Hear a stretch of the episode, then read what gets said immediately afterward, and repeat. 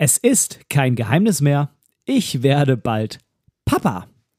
Aufgrund dessen hatte ich mich im September gegen einen Abenteuerurlaub mit der FF Fotoschule und Frank Fischer in Georgien und für eine recht isolierte Urlaubsvariante in Schweden entschieden. Um aber wenigstens im Nachhinein ein bisschen auf diese unheimlich spannende Georgienreise mitgenommen zu werden, darf ich in dieser Folge Frank Fischer bereits zum zweiten Mal in meinem Podcast begrüßen. Außerdem haben wir uns noch über die vom 23. bis 26. September 2021 in Hamburg stattgefundenen Fotopia-Messe unterhalten. Viel Spaß beim Zuhören.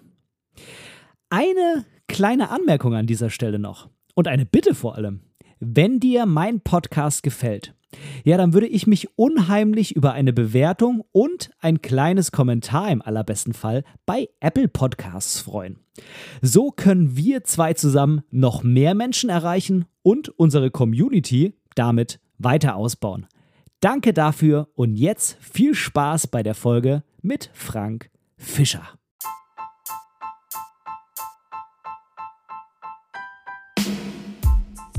Moin und herzlich willkommen zu Momente deiner Geschichte, der tiefgründige Fotopodcast. Mein Name ist Benedikt Brecht, ich bin professioneller Fotograf und möchte in diesem Podcast meine Gedanken rund um die Fotografie mit dir teilen. Viel Spaß beim Zuhören. Heute habe ich tatsächlich zum ersten Mal einen Gast zum zweiten Mal bei mir im Podcast. Ähm, versteht man das oder klingt das jetzt irgendwie zu strange? Ähm ich habe heute bei mir zu Gast den lieben Frank Fischer und ich freue mich unheimlich auf unser kleines Gespräch jetzt. Herzlich willkommen zum zweiten Mal bei Momente deiner Geschichte, lieber Frank. Moin, lieber Mensch, schön, dass ich nochmal da sein darf. Ja, sehr, sehr, sehr gern. Ähm, ist ein bisschen kurios, wie es zu dem Gespräch heute gekommen ist. Äh, eigentlich stimmt, wollten ja. wir einfach nur quatschen äh, über die Fotopia. Und dann ja. äh, ähm, haben wir aber irgendwie gesagt, nee, ähm, wenn wir jetzt irgendwie uns da eine Stunde hinsetzen und miteinander quatschen, dann können wir das Ganze eigentlich auch direkt als Podcast aufnehmen. Zumal es zwei Themen äh, von heute äh, oder für heute gibt, äh, über die ich gerne mal so ein bisschen mit dir quatschen würde. Äh, und zwar einmal über die Georgienreise, bei der ich ja leider nicht dabei war. Ja. Ähm, und äh, über die Fotopia und heute ist auch äh, die erste Folge bei dem äh, und äh, der eine oder andere weiß es, äh, manchmal sind meine Konzepte sehr detailliert ausgearbeitet. Äh, ich habe heute keins, also gar keins. Äh, ja. Und ich habe dir schon im Vorfeld gesagt, ich habe nicht mal Notizen gemacht, also ich weiß gar nichts. du bist in diesem Fall die Ressource, lieber Frank. Ach so, ja, okay, dann werde ich, ich mir sehr viel Mühe geben, natürlich. Ich muss, ich muss quasi deine Erinnerung aktivieren. Ja, das machen wir so. Die sind meine Notizen quasi. Worüber würdest du denn gerne als erstes sprechen? Ich habe nur eins gemacht äh, und das will ich jetzt an der Stelle noch machen, weil sonst waren die zehn Sekunden vorhin umsonst. Ich habe nochmal nachgeguckt, wann du schon mal hier zu Gast warst. Denn ich, Ach, äh, mittlerweile sind es doch ein paar mehr Folgen und ich habe die Nummern gar nicht mehr so drauf. Es war die Nummer 28 und 29. Und ah, jetzt okay. ist es äh, 46. Wow, okay. Ja. Das, ist, das ist schon ganz schön heftig. Ja. Muss man sagen, 46 ist schon mal ganz gut. Also bald ist Jubiläum, sage ich mal. 50. Stimmt, stimmt. Sehr ja. gut, sehr gut. Ja, ja, ja, ja. Ja, das ist immer ein gutes Zeichen, wenn ich, finde ich, wenn man so weit aushält, weißt du? Also ganz viele Podcasts kennst du auch wahrscheinlich, die haben irgendwann mal angefangen und haben dann so nach zwölf Folgen gemerkt, ah, das ist doch anstrengend und aufwendig. Das ist eben nicht so nebenbei produziert. Da kann man sich mal so kurz so ein bisschen irgendwo hier reinlabern ins Handy und dann drückt man einfach auf den Knopf und dann ist das da. Geht natürlich auch irgendwie, aber dann heißt es, sollte es nicht Podcast heißen, meiner Meinung nach. So, also schön, wenn, wenn Menschen durchhalten beim Podcasten. Ja, vielen Dank. Ja, nee, auf jeden Fall. Also das ist wie mit einer Beziehung. Äh, man braucht, äh, man muss immer viel Arbeit reinstecken. Am Ende mhm. sieht man nur das Produkt, ähm, mhm. Aber es steckt natürlich schon viel Arbeit drin. Aber wem erzähle ich das? Ne? Also ja, ich, ich glaube, wir sind bei Folge 196 von der Fotophonie oder irgend sowas, also kurz, kurz vor der 200. Aber wir haben ja auch sehr viel mehr Zeit damit verbracht, diese Folgen zu produzieren. Also das machen wir schon seit Jahren. Du bist ja wirklich sehr straight dabei und produzierst auch sehr, sehr regelmäßig. Also das finde ich auch ganz beeindruckend. Das stimmt. Das ist so mein, mein Medium Nummer eins, sage ich mal. Ne? Ja, das das ja. und Instagram. Ich habe ja, ja, auf YouTube nicht wirklich irgendwelche Videos. Ähm, ja. Und ähm, von daher, ja, das geht schon. Also ich sag mal jetzt parallel noch einen YouTube-Kanal betreiben mit Videos, so wie du es jetzt machst. Gut, bei dir ist es ja natürlich dann quasi auch zum Teil wirklich hauptberuflich. Klar. Ähm, bei mir ist es halt nebenher, das würde ich halt zeitlich nicht schaffen. Ich musste halt irgendwo den Schwerpunkt hinlegen und da habe ich halt für mich Ja, entschieden, ich ja. nehme den Podcast. Ja, auf jeden Fall. Gute, gute Wahl auch, weil man ihn schön, schön, schön unabhängig und überall hören kann, natürlich im Gegensatz zu Videos schauen. Das stimmt. Und, und bei Videos hast du auch immer noch mal eine Dimension mehr, logisch, ne? Mit dem, äh, mit dem Ja, Bild, ganz klar. Und auch einen Schwierigkeitsgrad mehr. Also Ja. Was Licht und, und Bild und so betrifft und, und Schnitt und so. Das ist natürlich in der Audiosoftware auch einfacher, als wenn du Bild und Ton schneiden musst. Ganz keine Frage. Ähm, aber wie gesagt, der große Vorteil meiner Meinung nach ist, dass es eben so zeitunabhängig überall gehört werden kann. Also im Auto und beim Fahrradfahren theoretisch. Ja, was ja beim Videoschauen nicht nur schlecht ist, sondern auch verboten. Ja. Ja, also da hast du, wenn es ums Autofahren geht, hast du auf jeden Fall die ganzen äh, Lkw-Fahrer als potenzielle Kunden. Ja, Wobei, okay, das ist jetzt schon wieder sehr generalisiert. Ich will jetzt nicht hier alle Lkw-Fahrer über einen Kamm scheren. Okay. Aber es gibt wohl den einen oder anderen, äh, der da was nebenher laufen lässt. Ist halt auch langweilig, irgendwie zehn Stunden, ne? Auf jeden Jeden Fall. Tag auf der jeden Bahn. Fall, ja. Also. Auf jeden Fall. so, worüber möchtest du heute als erstes schnacken, sag mal? Über Fotopia oder über Georgien? Ich würde sagen, als erstes über Georgien, weil es äh, Oh, okay. zum einen schon weiter zurückliegt, wenn auch nicht Ja. äh, sehr viel weiter. Zum anderen, Ja. weil du so eine extrem lustige Mütze auf hast. Findest du? Ähm, ja, also das kann jetzt natürlich der Zuhörer nicht hören, aber ich finde sie ziemlich cool. Er aber äh, aber auf du hast ja bei Instagram in der Story gepostet, wie ich Richtig, richtig, richtig, richtig.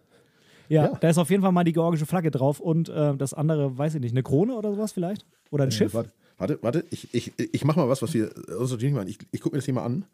Eine Krone. Warte, ich komme mal ein bisschen dichter an deine. Wir sehen uns ja. Guck mal hier. So eine raufgestickte Krone. Yay. Aha. Ja, ja.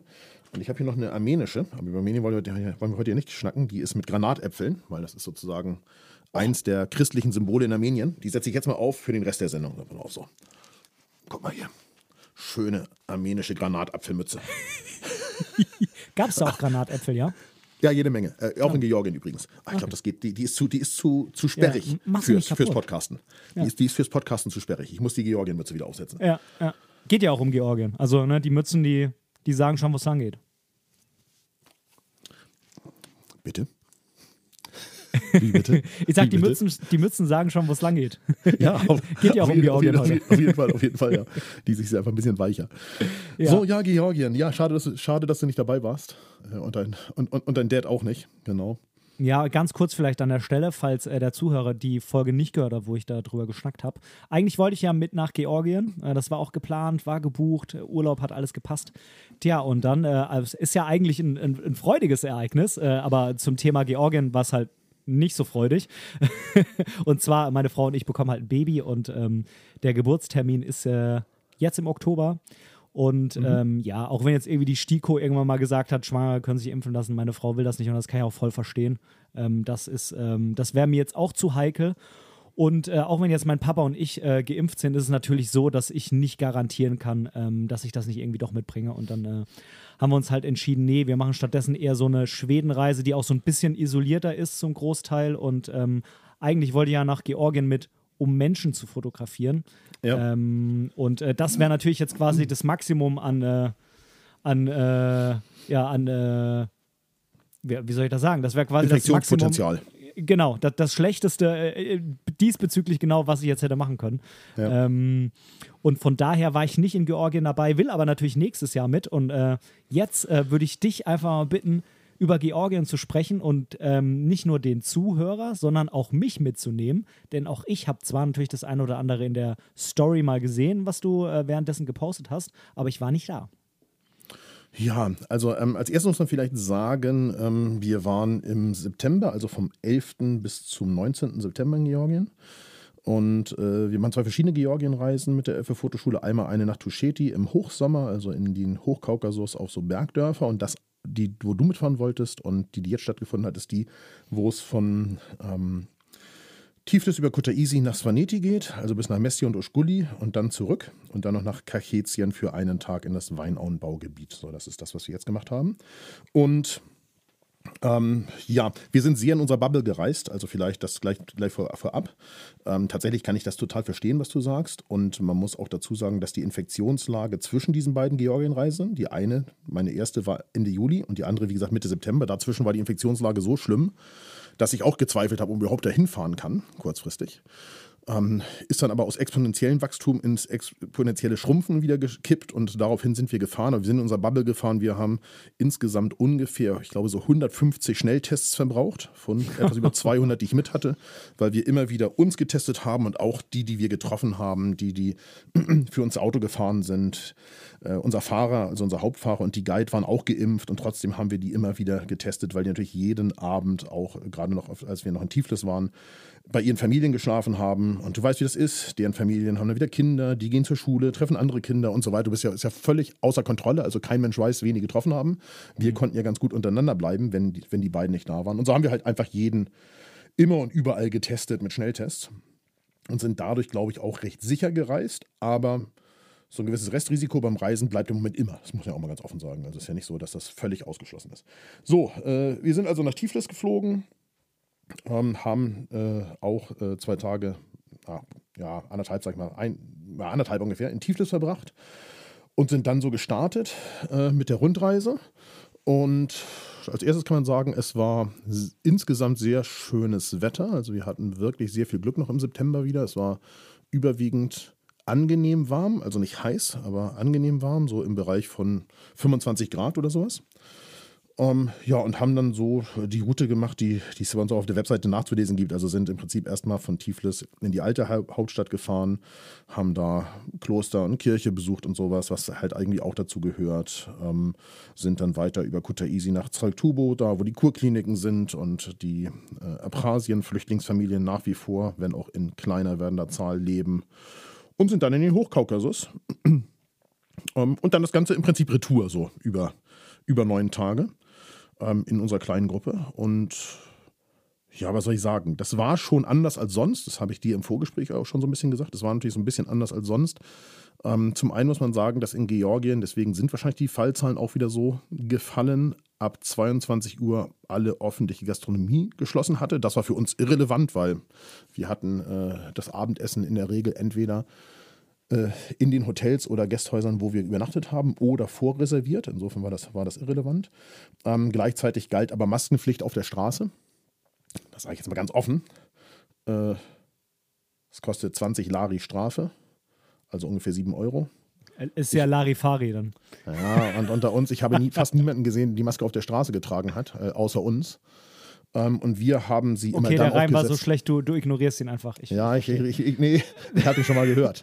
Ach so. Also, Wahrscheinlich die ganze neu. Zeit dort, ja. ja. So und, und ich dachte genau. jetzt, oh, mega krass, ja. ey. Das Unfassbar, wie du darauf gekommen bist. Das ist ja wirklich, wirklich also so eine Kreativleistung. Ich bin beeindruckt. Und so. das am Sonntagabend, hey. Ja, verrückt, verrückt. Ähm, äh, also wir haben sie natürlich oh, da getragen, wo es nötig war. Ne? Also in Markthallen zum Beispiel. Oder wenn wir in Menschenmengen gegangen sind, dann haben wir natürlich die Maske aufgesetzt. Das ist vollkommen klar. Oder wenn wir Lokale betreten haben und wussten nicht, wer da so alles drin ist erstmal.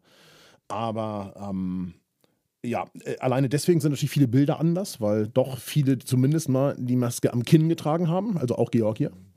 Gut, da macht sie auch ganz wenig Sinn. Aber mhm. am Kinn hatten sie viele. Äh, ich glaube, einfach um sagen zu können, wenn du angehalten wirst von der Polizei, ich habe die Maske ja auf. Ja, na klar.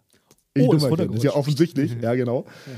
Ähm, so, und, und, dann gleichzeitig muss man auch sagen, das, was wir sonst viel gemacht haben, einfach mal irgendwo an einer Tür geklopft und dann mit zehn Mann in ein Wohnzimmer eingefallen. Ah, das wäre auch richtig dumm gewesen, das an manchen Stellen zu tun, aufgrund der hohen Fallzahlen. Und ähm, wir haben natürlich schon auch Familien in diesen Kurkliniken gesehen, haben auch gesehen, wie die leben, aber ich habe so ein bisschen immer geguckt, dass die, die da reingegangen sind Wohnzimmer, ich habe gesagt, guckt euch das an, weil die sollte wenigstens gesehen haben, wie die wohnen, aber kommt dann wieder raus, weil da leben auf zwei Zimmern zehn Leute, die haben da den Rest des Tages drin geatmet und äh, setzt die FFP2-Maske auf, guck mal einmal rein, mach von mir aus zehn Fotos, aber komm spätestens in fünf Minuten wieder raus, weil äh, es macht keinen Sinn, da jetzt äh, den, den, Nachmittag zu verbringen und dann womöglich noch aus deren Geschirr äh, Kaffee zu trinken, weil das ist ja der nächste Step in aller Regel. Dann sagen die, komm rein zum Kaffee trinken. Und du sagst, ja, ganz genau, das ist jetzt das, was man unbedingt machen sollte. So, also insofern war die Reise insgesamt auch ein klein bisschen anders als sonst. Das kann man auch ganz offen sagen. Es war und man selber ist ja auch so ein bisschen geprägt, weißt du, also du selber verhältst dich ja auch vorsichtiger. Also früher hättest du ja auch vielen Menschen auf der Straße einfach die Hand gegeben, weil die sind natürlich unfassbar freundlich. Du machst irgendwie ein Selfie mit denen oder fotografierst sie und fragst, wie du fotografieren kannst und natürlich wollen die die Hand schütteln. Und man ist ja doch so ein bisschen auf Abwehrhaltung. Also ich habe tatsächlich mehreren Menschen auf der Straße die Hand schütteln müssen, weil ich einfach nicht dran vorbeikam, weil das nicht ging. Also ich hätte die richtig beleidigen müssen oder wegschubsen. So, aber dann hast du natürlich das Desinfektionsspray in der Hosentasche und sobald die sich umgedreht haben, tust du das Zeug raus und desinfizierst die Finger. Wir sind vielleicht auch ein bisschen übersensibel gerade. Ähm, aber es war schon eine etwas andere Reise als sonst. So, was nicht heißt, dass es nicht schön war. Es war wunderbar, es war sehr schön leer, es waren kaum Touristen im Land, also ähm, wirklich so gut wie keine anderen Touristen. Ähm, Gerade auch im Kaukasus war es wunderbar und äh, wir haben auch wieder Dinge äh, ge gezeigt bekommen, die die sonst vielleicht so gar nicht möglich gewesen wären, wenn diese ganzen Touristenmassen da gewesen wären. Also man hat zum Beispiel svanetisches Salz für uns gemacht. Das ist so eine, so eine Art Würzmischung, die die selber herstellen in Svanetien auf so einer Salz-Knoblauch-Basis mit sehr vielen einheimischen Kräutern von der Wiese und haben das gesehen, wie das gemacht wurde. Die haben uns das genau erklärt. Wir konnten das wieder portionsweise mitnehmen, wenn wir wollten und so. Und das ist natürlich in normalen Jahren so manchmal gar nicht möglich, weil da, wenn jede Gruppe sagt, machen wir svanetisches Salz und die machen immer gleich 10 Kilo, dann ja gut, dann musst du ein Lagerhaus bauen als nächstes, um sanitisches Salz einzulagern, weil 10 Kilo kauft natürlich niemand. So, und solche Dinge gingen natürlich auch. Das war, war sehr schön. Und ich glaube, insgesamt waren Georgier auch froh, dass überhaupt wieder Touristen da waren, weil man sieht ja auch aus wie ein Tourist. Das lässt sich nicht ganz vermeiden. So, also kannst ja, du auch weil, du die weil du die Mütze nicht aufhattest. Ich kann dir eins verraten. Du kannst diese Mütze aufsetzen, die bringt gar nichts. Ja? Also damit, damit fällst du eher noch mehr auf als Tourist, als ohne diese Mütze. ähm, okay. so, aber du fällst nicht auf, auch, auch auf als Tourist. Und ich hatte so den Eindruck, die waren auch wirklich dankbar und froh, dass jemand gekommen ist. Weißt du, also ich hatte das Gefühl, dass man noch bemühter um uns war, auf, in jeder Hinsicht und auf ähm, ja und, und, und an, an, jeder Stelle auch. Ja, also ähm, wie oft sich Menschen bedankt haben, dass wir ihr Land besucht haben, trotz Pandemie und sowas, das ist schon eher außergewöhnlich gewesen, finde ich. Ähm, ja, so. Es war eine sehr schöne Reise unter etwas veränderten Vorzeichen. Ähm, vielleicht auch für dich, so um so ein Gefühl dafür zu bekommen, weil das habe ich mich natürlich auch gefragt, kann man da nächstes Jahr hinfahren oder nicht? Ähm, am 25. September bin ich das erste Mal hingefahren. Da war die Impfquote der Erstimpfung 6%. Mhm. Äh, am 11. September bin ich das zweite Mal hingefahren. Da war die Erstquote der Impfung 26%. Mhm. Das heißt, der Impfstoff breitet sich aus. Ich glaube, die werden viel mehr Probleme haben, eine hohe Impfquote zu bekommen, wie wir. Und äh, als wir, glaube ich, heißt es. Aber und das ist bei uns nicht gut. Ja, so. Aber da gibt es noch viel mehr, die sind ja wissenschaftlich noch viel schlechter aufgeklärt. Das heißt, es gibt noch viel mehr Vorbehalte. Aber gleichzeitig ist das Land äh, als einem der Hauptwirtschaftszweige vom Tourismus abhängig. Das heißt, alle, die, die im Tourismus arbeiten und was zu arbeiten haben wollen, die werden quasi durch die Hintertür mit, mit einem Zwang belegt werden, sage ich jetzt mal ganz vorsichtig. So, und das sorgt sicher auch dafür, dass es besser wird. Und man muss dazu sagen, die haben in der dritten oder vierten, ich glaube in der dritten Welle auch im Prinzip ihr Land durchinfiziert. Also das darf man auch immer nicht vergessen. Also da kannst du sprechen, mit wem du willst. Eigentlich alle haben das gehabt. Ja, also mhm. äh, mir ist sehr stark aufgefallen, dass es sehr viel weniger alte Menschen gab im Land als sonst. Ähm, da sind bestimmt viele in der Pandemie gestorben. Äh, weil ich kann mir nicht vorstellen, dass die alle sich jetzt im Haus versteckt haben, nur weil wir gekommen sind. Also das macht irgendwie für mich keinen Sinn. Ähm, und und viele, mit denen man gesprochen hat, die haben einfach ganz klar gesagt, ja, ich war im letzten Jahr im November positiv. Und ich bin trotzdem jetzt geimpft. Ja, doppelt. Aber mhm. äh, natürlich war ich positiv. Und meine Familie übrigens auch. So, also ich glaube, die haben natürlich auch eine sehr hohe Infektionsquote. Da rätselt man ja auch in Deutschland von, ob wir nicht sehr viel Infizierte schon hatten und deswegen vielleicht doch eine höhere Immunisierungsrate haben, als wir gerade glauben. Mhm. Aber da sage ich mal, da braucht man nur auf die Kurven gucken. Da ist es so, weil die haben wahrscheinlich sehr viel weniger getestet und trotzdem unfassbare Zahlen. Also ich glaube, da hat man einfach sehr viele Menschen auch, auch infiziert. Und das wird einfach dafür sorgen, dass man im nächsten Jahr, boah, denke ich, oder ich sage mal so, bin ich von überzeugt, besser reisen kann. Ja? Gar keine Frage. Weil jetzt im Moment war das Hochrisiko, Risiko, Hochrisikogebiet. Das wollen wir auch mal ganz offen sagen. Ja. Ja, ähm, jetzt hattest du erzählt, dass ähm, deutlich weniger dort los war als sonst. Ja. Wenn ich mir jetzt so Georgien vorstelle, und das ist ja auch ja. einer der Gründe, ähm, warum ich da unbedingt mit hin wollte, ja. Ähm, dass das irgendwie ein Land ist, wo echt noch nicht so viele Leute waren. Ja. Jetzt, ähm, wenn du das so sagst, hört sich das an, als ob da sonst doch schon viele sind. Jetzt würde mich mal interessieren, ist es so? Oder waren es einfach nur mehr als jetzt? Oder sind es eher so zum Beispiel viele Russen, die da hingehen oder so? Und deshalb ja. ist es bei uns ja. irgendwie noch recht exotisch. Ja, also. Äh, Georgien ist kein totaler Geheimtipp. Ja, das wollen wir als erstes festhalten. Das ist nicht mhm. der ge größte Geheimtipp dieser Welt. Wenn du in die Mongolei fährst, hast du weniger Touristen als in Georgien. Das ist erstmal völlig Gut, klar. da war ich ja schon. Richtig. So.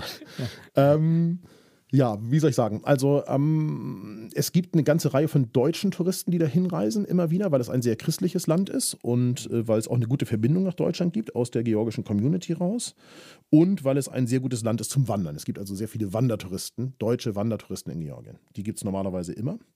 Und es gibt natürlich sehr viele russische Touristen, das muss man auch ganz offen sagen. Ich verstehe gar nicht so ganz genau, warum, weil Russland und Georgien im Prinzip in so einer Art Dauerkonflikt sind über Südossetien und Abchasien.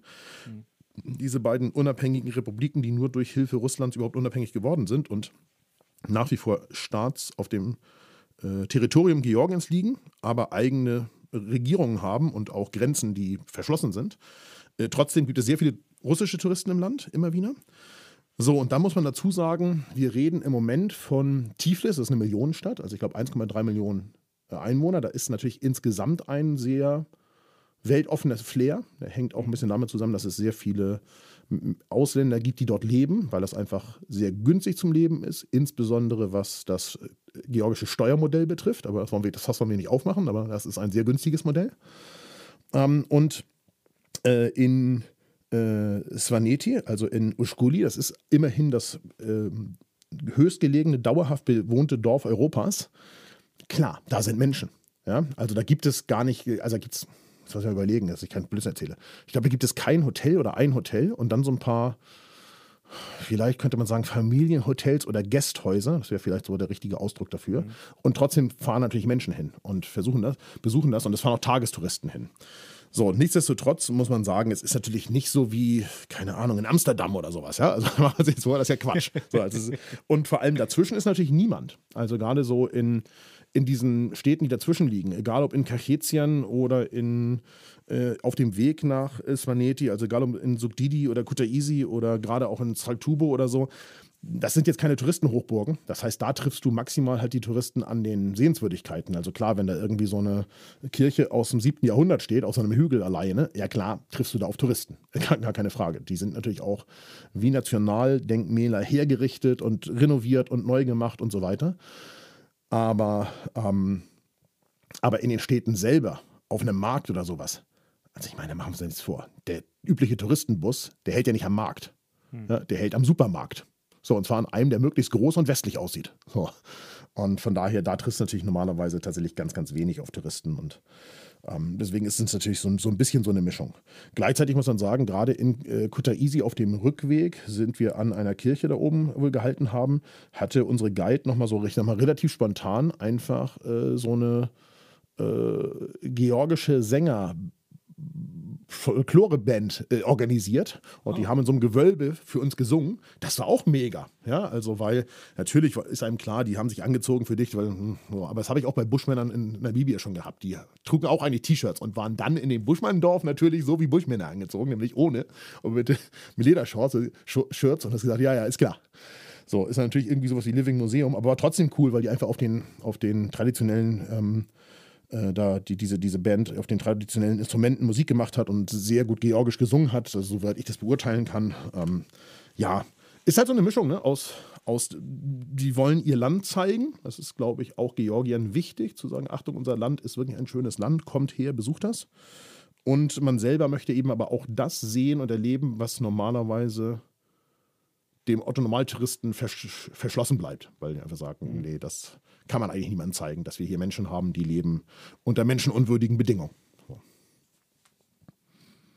Ja, also nein, es ist kein Massentourismus, Ben. So, und ich glaube auch, dass es dauern wird, bis sich da der Tourismus berappelt. Das wollen wir auch ganz offen sagen. Ich glaube nicht, dass es eines der ersten Länder ist, wo der, wo der mittel- oder westeuropäische Pauschaltourist im nächsten Jahr hinreist. Ja? Also die, die jetzt alle, äh, ich sag mal, auf Entzug sind, ja, die fahren wahrscheinlich an die Costa Brava ne? oder wieder nach Mallorca oder die Türkei von mir aus noch. Aber nach. Georgien, das haben die wenigsten wahrscheinlich auf dem Zettel. Das, da bin ich offen überzeugt. Ja, das, das glaube ich auch. Was hatte ich denn am meisten oder na, was, was hatte ich? Das klingt ja so, als ob du noch einmal da warst. Du warst ja schon mehrfach da. Ja. Was beeindruckt dich denn an Georgien so sehr? Also, was ist der, ja, bei irgendeinem Unternehmen würde man sagen oder bei irgendeinem Produkt ja. der Unique Selling Point? Was ist das, wo du sagst, genau deshalb ist es wert, nach Georgien zu fahren. Außer natürlich, dass es mit Sicherheit geil ist äh, zum Fotografieren ja, und ja, äh, ein cooler Urlaub. und, äh, gastfreundliche, liberale, offene Gesellschaft, würde ich sagen. So, und äh, das, obwohl die natürlich Christen sind. Also ich glaube, die sind natürlich an manchen Stellen wenig liberal und auch nicht besonders offen. Also gerade wenn es um Dinge geht, die für uns in Mitteleuropa normal sind, wie, keine Ahnung, vor der Ehe zusammenwohnen oder von mir aus auch gleichgeschlechtlich und sowas. Ich glaube, das sind alles Dinge, die dann nicht so angesagt sind. Da gab es auch gerade größere Proteste in diesem Sommer zu. Aber die Gastfreundschaft und wie man dem, dem normalen Ausländer gegenübertritt, die ist einfach beeindruckend, finde ich. Ja, weil machen wir uns nichts vor. Ich mache mal ein Beispiel. Da kommt so eine georgische Fotoreisegruppe. Die kommt hier nach Rosengarten. Ja, die fotografieren dann Rosengarten so ein bisschen rum. Und dann sagen die, ah, guck mal, hier ist so ein Gartentor. Das mache ich mir mal auf. Dann gehe ich da auf das Grundstück, fotografiere mal so ein bisschen zum Fenster rein. Und dann macht der Ben die Tür auf und sagt, ach, komm doch rein, einen Kaffee trinken. So wird das doch laufen. Oder würdest du die Polizei rufen? Lass mich mal kurz nachfragen. Weder noch, ähm, ah. aber ich kann hier nicht sagen, was ich tun würde. Also okay. ja, dann wird der Podcast, nee. Podcast gelöscht, ich swear. ja, aber ich, ich weiß tatsächlich, was du meinst. Ja. Ähm, also ich sage dazu immer, hab, in Georgien ja. darf sofort, äh, das, was wir hier tun, da würde jeder normale Deutsche 110 wählen und sagen, mhm. hier stimmt was nicht. Ich weiß nicht, was sie hier wollen, aber auf alle Fälle, das kommt mir ganz komisch vor. Und das beeindruckt mich natürlich, dass Menschen so unbedarft an die Sache rangehen. Ja, also ich, ich muss sagen, es, eigentlich ist es auch schade, dass wir da bei uns immer so Vorbehalte haben. Ich habe auch ja. oft das Gefühl, dass einem da viel entgeht auf ja. der Welt, ja. generell. Also jetzt nicht nur explizit Fotos. Jetzt ist es aber halt so, ich bin jetzt aber halt auch noch nie irgendwie ausgeraubt worden oder so, ja. Und äh, ich, ich glaube, das kann halt schon passieren. Und wenn das mal passiert, dann äh, sieht man es vielleicht anders. Ich weiß es nicht. Ah, kann ich auch ganz schwer sagen. Ich glaube, wir sind allerdings auch äh, hier gesellschaftlich geprägt, dass wir immer glauben, es wird, man wird sofort ausgeraubt. Und jeder will was Schlechtes. Und die Wahrheit ist natürlich, dass 99,9 Prozent der Menschen auf dieser Welt von einem was Gutes wollen oder vielleicht sogar noch mehr. So, und die allerwenigsten wollen von einem was Schlechtes oder, einem, oder wollen, ein, wollen einem was Schlechtes. Und äh, ich glaube, da muss man einfach offener, offener mit umgehen. Und ja, ich würde mich auch schwer tun, wenn die hier bei uns vorm Tor äh, übers, Tor, übers Tor klettern würden und sagen, ah, hier auf dem Hof, sieht ja so schön aus, da mache ich mal ein paar Fotos von den Rhododendren. Da würde ich auch sagen, sag mal, also irgendwas ist hier ganz komisch. mhm. Was machen die hier bei uns im Garten? So, und das ist natürlich da, äh, da brauchst du nur in, der Nähe, in die Nähe des Gartens kommen. Dann kommt jemand zum Zaun und winkt und sagt, du sollst reinkommen in den Garten. Und sagt dir, zeig dir, wo das Tor ist. Und wenn du dann drin bist, dann bist du auch sofort in der Familie im Prinzip. Dann wird erst noch zu trinken eingeschenkt, ein bisschen Kekse, Obst und alles weitere auf den Tisch gestellt. Und enden tut es immer mit demselben. Du musst auf alle Fälle georgischen Chacha, also so selbstgebrannten Schnaps trinken. Äh, und das sind natürlich Dinge, die dieses Jahr auch einfach schlecht gingen, ne? weil im Normalfall trinkst du mit allen aus demselben Glas. Das fand ich schon vor Corona nicht das, die geilste Lösung. So, ist, aber, denn, äh, ja? ist denn deine Brillenstärke stärker geworden, seitdem du in Georgien diesen äh, Schnaps trinkst? Ich habe in Georgien in diesem Jahr gesagt, ich habe eine Wein- und Weinbrandallergie. und das und hat man dir geglaubt, also weil es ja letztes Jahr noch nicht so war? Ja, das, das, das wussten die ja nicht. Das, die, also die, die, die Guide, mit der wir jetzt unterwegs waren, mit der ich immer weiter auch fahren möchte tatsächlich, weil es einfach sehr, sehr gut war, äh, die, ja. die ist das erste Mal im äh, Juli mit uns gefahren und jetzt im September wieder. Und äh, die wusste das ja nicht. Also das heißt, ich habe der natürlich sofort deutlich gemacht, also tut mir leid, ich habe gegen ganz viele Dinge eine Allergie. Also das stimmt auch wirklich, so gegen Nüsse. Die essen sehr viel Nuss. Und das ist so Auberginen mit Walnüssen, das ist sowieso was, da kannst du mir, also das würde ich vielleicht nehmen, um keine Ahnung, Vögel zu füttern oder sowas. Ich weiß nicht, wie man Aubergine mit, Walnussfüll, mit Walnussfüllung überhaupt essen kann. So. Gut, da ist Nuss drin, das wusste sie. Und gegen Kernobst auch, also Pfirsich, Apfel und Birne und so ein Kram auch. So, und dann irgendwann habe ich halt gesagt, als es dann wieder an diese, an diese äh, Weinproberei ging, und das endet ja meistens mit sechs verschiedenen Weinen und danach noch drei Schnäpsen, ich, ah, ich habe ja leider auch noch so eine kleine Weinallergie. Das ist wirklich sehr, sehr bedauerlich. Aber ich kann die wirklich nicht trinken. So, also mit meiner, mit meiner Sehstärke ist alles in Ordnung. Und wir hatten eine sensationelle Weinprobe am vorletzten Tag, glaube ich. Wir hatten jemanden dabei, der, wenn ich jetzt sage, der ist Sommelier, dann würde der sagen, nein, bin ich nicht. Aber es ist jemand, der seit vielen, vielen, vielen Jahren im Weinhandel und in der Weinverkostung arbeitet, der wirklich Ahnung hatte. Und als er sagte, jetzt sind wir das erste Mal beim Wein, das ist wirklich ein richtig geiler Wein, habe ich gesagt, ich habe heute, glaube ich, gar keine Allergie. heute geht es mir richtig gut. Und wir sind ja auch nah an Tiflis. Ich gehe das Risiko ein. so, also Scherz beiseite. Ähm, äh, aber, aber du wirst halt immer über irgendeinen Zaun gewunken und du sollst irgendwas mit denen trinken. Und äh, gerade das selbstgebrannte Zeug, das habe ich mir einfach abgewöhnt. Weil meistens hat das 60 Prozent plus. Das schmeckt also überhaupt nicht, ja, sondern brennt einfach nur. Und äh, ja, es macht auch keinen Sinn, bei 30 Grad und Sonnenschein sich vier so Doppelte in die Birne zu klinken, weil danach bist du halt einfach ausgenockt. So. Aber ich will damit sagen, die sind halt sehr, sehr gastfreundlich, äh, sehr, sehr gastfreundlich und das äh, müssten die überhaupt nicht tun. Also niemand müsste dir was zu trinken anbieten und das ist denen auch klar. Und ich glaube, die verlangen auch oder die erwarten keine Gegenleistung. Du bist natürlich immer geneigt zu sagen, jetzt möchte ich auch was zurückgeben. Mhm.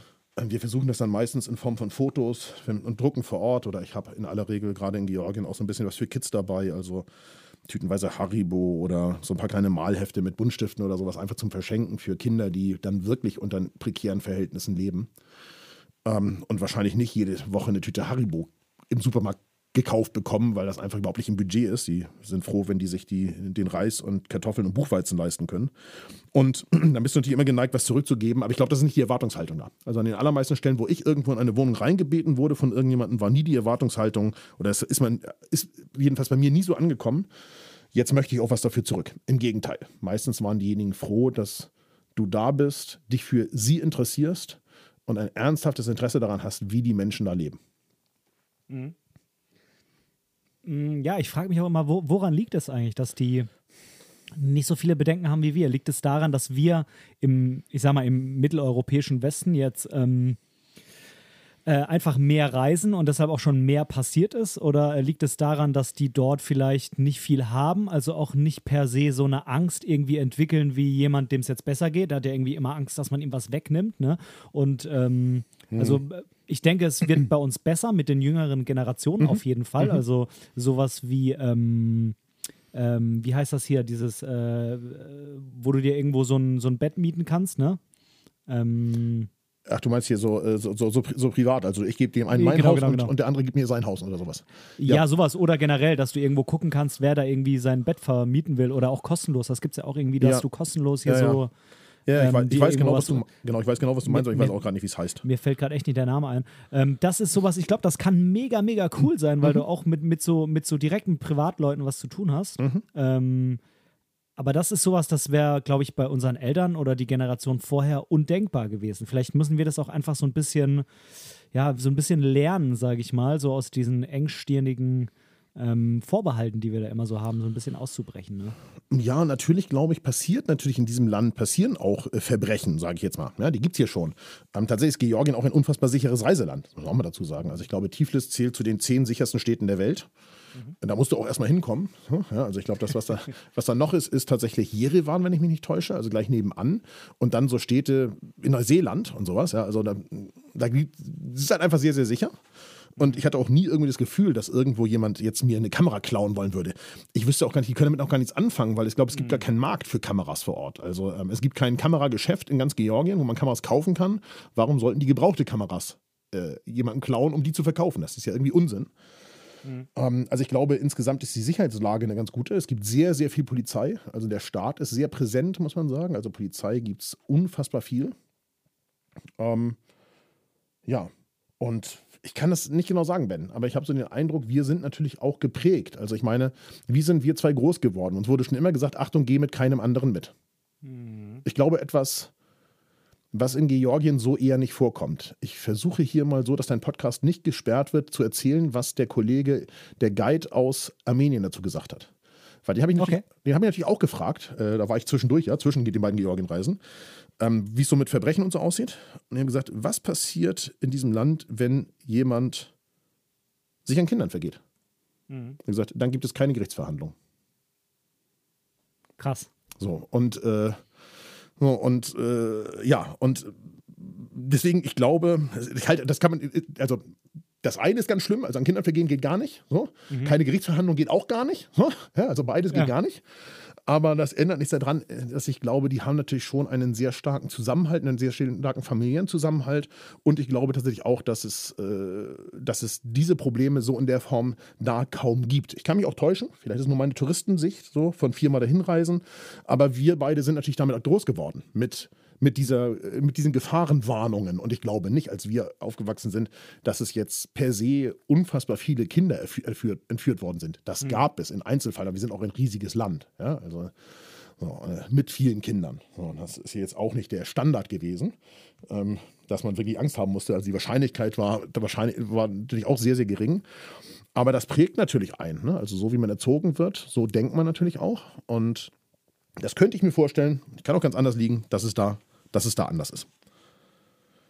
Es ist auf jeden Fall äh, was, was, ähm, ja, was ich so zumindest bei mir halt merke und da halt auch wirklich versuche, massiv halt auch äh, dagegen anzugehen. Ja? Auf jeden und, Fall, ähm, auf jeden Fall. Äh, das gleiche wie, äh, da habe ich letztens mit Falk sehr lange drüber, drüber gesprochen, Ja. Vorurteile. Ja, genau, da, ist ja dasselbe. Mhm. Da, da muss, genau, da, genau, Vorurteile ist jetzt quasi ein bisschen allgemeiner. In Mhm. dem Fall sind es halt Vorurteile irgendwie Menschen gegenüber, die woanders herkommen oder Mhm. die anders leben oder sonst was.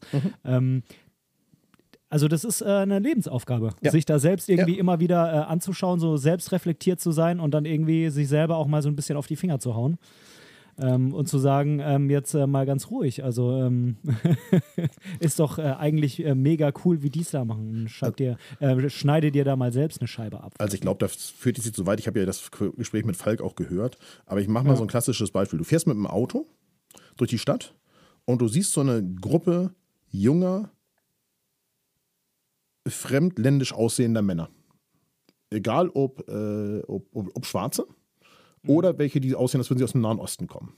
Dann über, sollte mal jeder überprüfen, was denkt er, wenn er die sieht. Ja? Und das, was er dann denkt, sofort mal hinterfragen, wo das Denkmuster herkommt. Weil nur wenn man das dann hinterfragt, kann man dieses Denkmuster abstellen. Weil natürlich schießen vielen Menschen dann bestimmte Bilder und Gedanken in den Kopf, die unter Umständen total äh, falsch sein können. Ja, es kann auch sein, richtig sein. Ja, kann sein, dass die gerade irgendwas äh, aushacken. Das äh, weiß man nicht.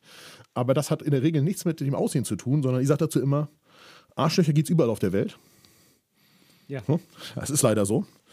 Und äh, ja, und tatsächlich, wir sind so ein bisschen vor, vorurteilbehaftet an manchen Stellen. Und da habe ich eben da den Eindruck, wenn du mir gefragt hast, daher kommen wir ja, was so das Besonderste daran ist, den Eindruck habe ich da, dass es da eben ganz, ganz wenig so ist. Ja, sondern dass man immer ganz, ganz offen mit einem umgeht. Wenn du fragst, ob du von den kleinen Kindern, da leben ja oft so vier Generationen unter einem Dach, manchmal fünf, aber in der Regel vier, wenn du, dass du, ob du von denen ein Foto machen kannst, dann ist das nie ein Problem. Und ich glaube, niemand denkt, dass du, weil du ein westeuropäischer Kerl bist, irgendwelche Gedanken dabei hast, die mit diesen kleinen Kindern nichts zu tun haben. Sondern das ist ein ganz natürliches Verhalten und die freuen sich darüber, dass du von denen Fotos machst. Und die freuen sich noch mehr, wenn du deren Kinderfotos dann vor Ort ausdruckst, weil die haben keine Fotos gedruckten von ihren Kindern, weil das ist wahrscheinlich an vielen Stellen, und ja, es gibt reiche Georgier in Tiflis, klar, da ist das, die haben auch, auch Fotoalben, aber auf dem Land ist es wahrscheinlich an vielen Stellen einfach das, das Überflüssigste, was die sich so vorstellen können. Ja, also Bilder drucken von von denen. So, und äh, ja, und dass, dass man da so sehr unbefangen mit umgeht, finde ich ein sehr, sehr schönes Gefühl. Und deswegen macht es eben auch Spaß, da zu fotografieren, weil du eben auch schnell das Gefühl vermittelt bekommst, dass Dinge völlig in Ordnung sind. Ja? Und natürlich gibt es Menschen, die du auf der Straße fotografierst, die wollen das auch nicht, so wie hier auch. Aber das merkst du natürlich auch sehr schnell. Und dann macht man das natürlich auch nicht. Ja, also das ist ja ganz normal. Also äh, es ist ja die Ausnahme, ich sag mal vielleicht so 3% oder sowas, auf die man so trifft, die sagen, nee, von mir kein Foto machen. Weil die gerade vielleicht schwarz arbeiten oder keine ich, keine Ahnung. Ich will, will da nichts unterstellen, aber ich habe gerade wieder Vorurteile. Ne? So, keine Ahnung. Ja, ja, ja, ja. Manche wollen das halt einfach nicht.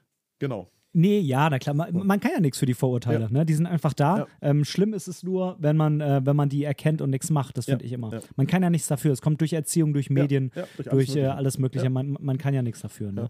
Die hat jeder irgendwie. Ja. Ähm, ja, ähm, ja ich glaube, in Deutschland ist es auch immer so ein bisschen schwierig mit dem Fotografieren. Das ist dann natürlich quasi so ein, der ganz große Gegensatz. Irgendwo Mhm. in den USA oder so ist es äh, vielleicht irgendwo eher so in der Mitte Ja, ja. ähm, was jetzt da irgendwie das Ganze angeht. Ich, irgendwie hat man ja in Deutschland immer so das Gefühl, oder viele haben anscheinend das Gefühl, dass sie, ähm, dass ihnen irgendwie die Seele geraubt wird, Ja. wenn jemand Ja, ein Foto genau. von ihnen macht.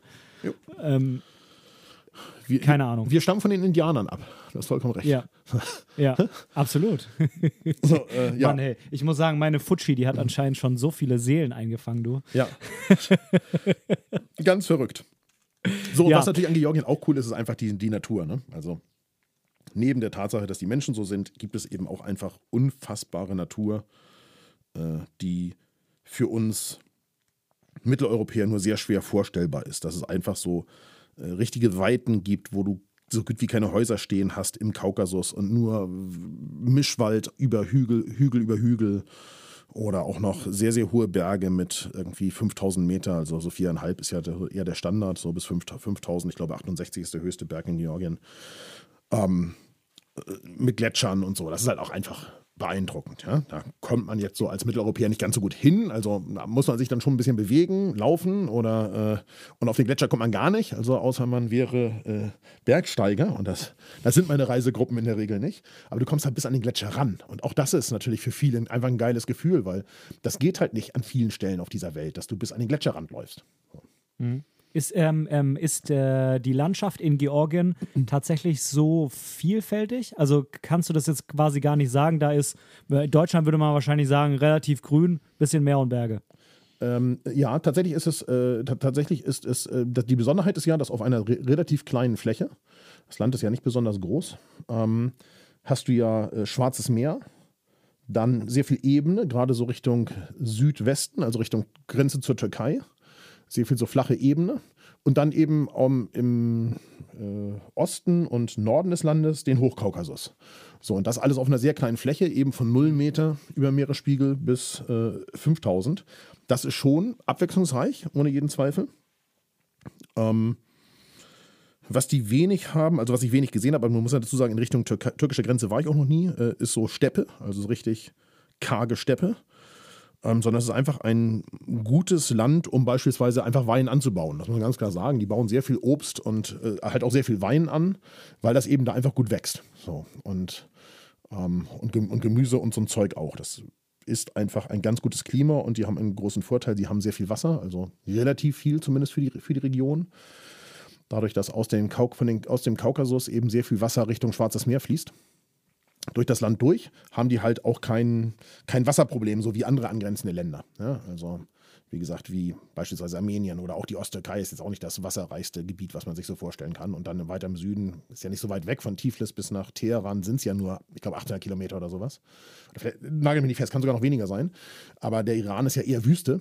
So, und da mhm. sieht man eben, dass der Kaukasus und vor allem die sich dort über den Jetstream aus dem Westen kommend stauenden Wolken des Kaukasus eben einfach auch für, für gute Vegetation sorgen. Ne? Also gerade im Kaukasus ist es unfassbar grün. Unfassbar viel Wald und Wiesen und Bäume und so weiter.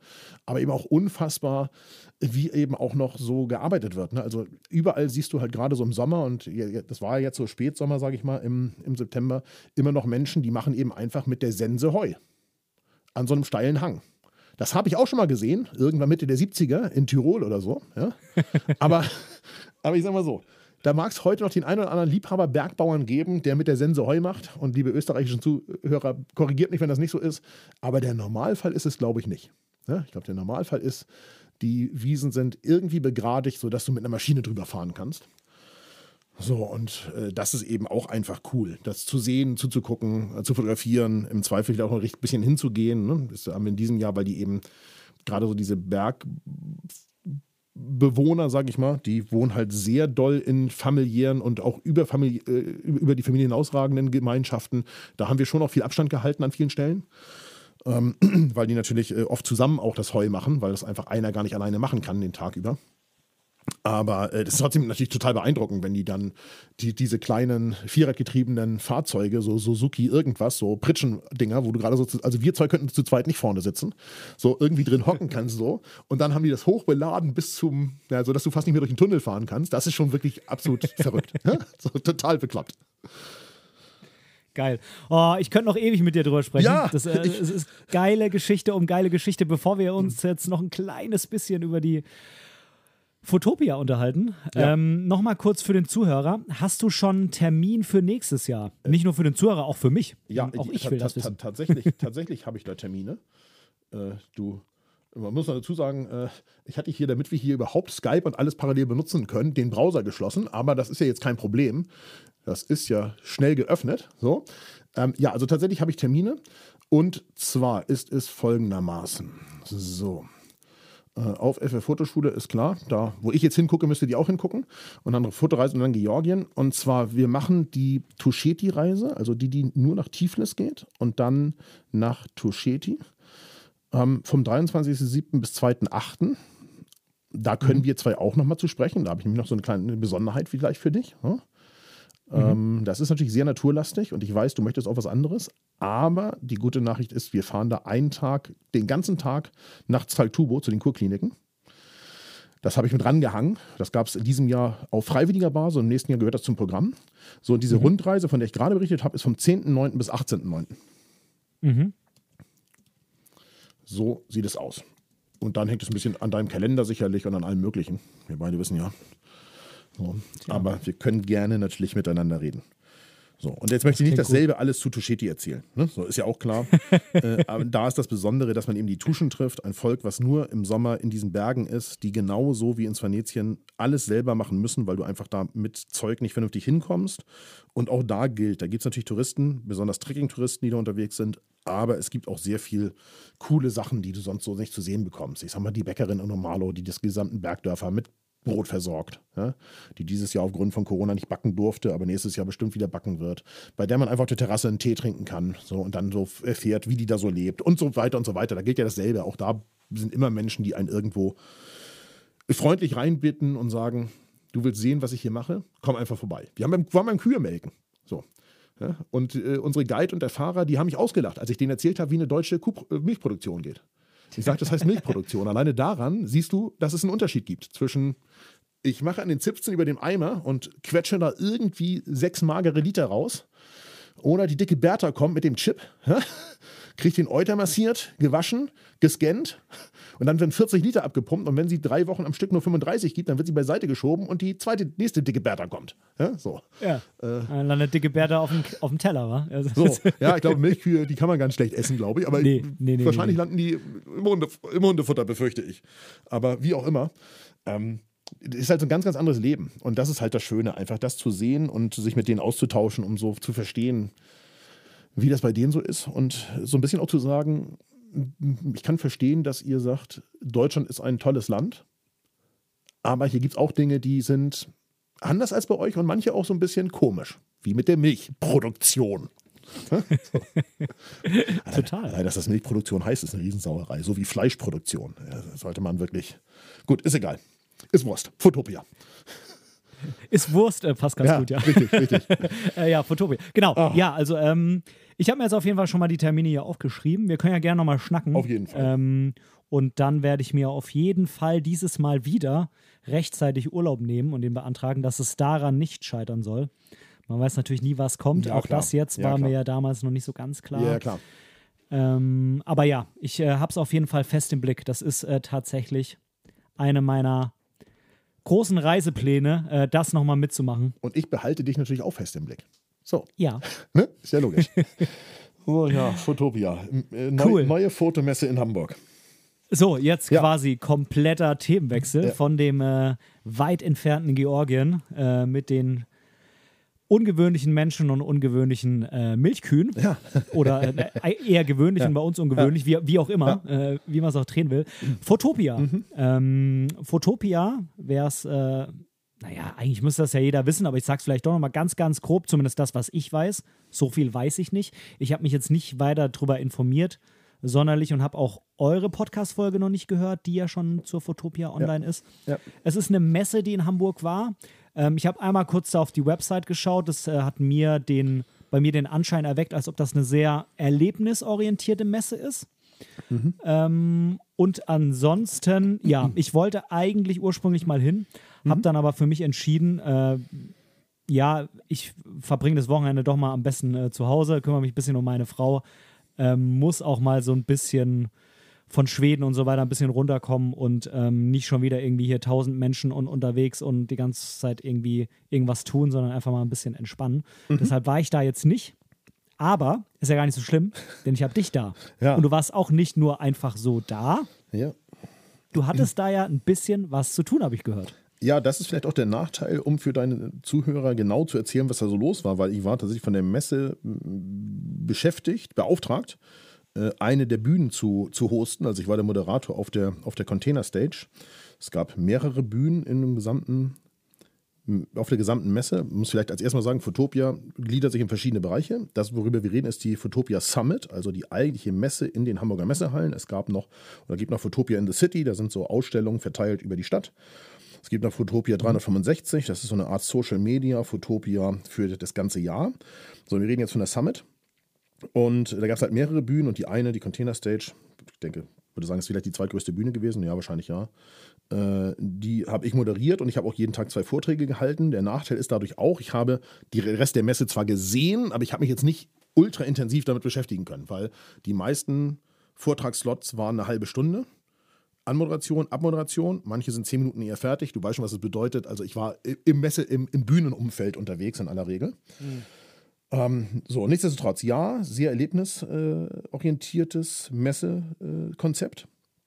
Die beiden Hallen, das war in Halle A1 und A4, wenn ich mich nicht total täusche, ähm, sind die Hallen, die vielleicht der eine oder andere Zuhörer kennt von der Boot damals. Also es sind die Hallen, wo die Yachten mit hochgestellten Mast drin stehen können, also sehr hohe Hallen.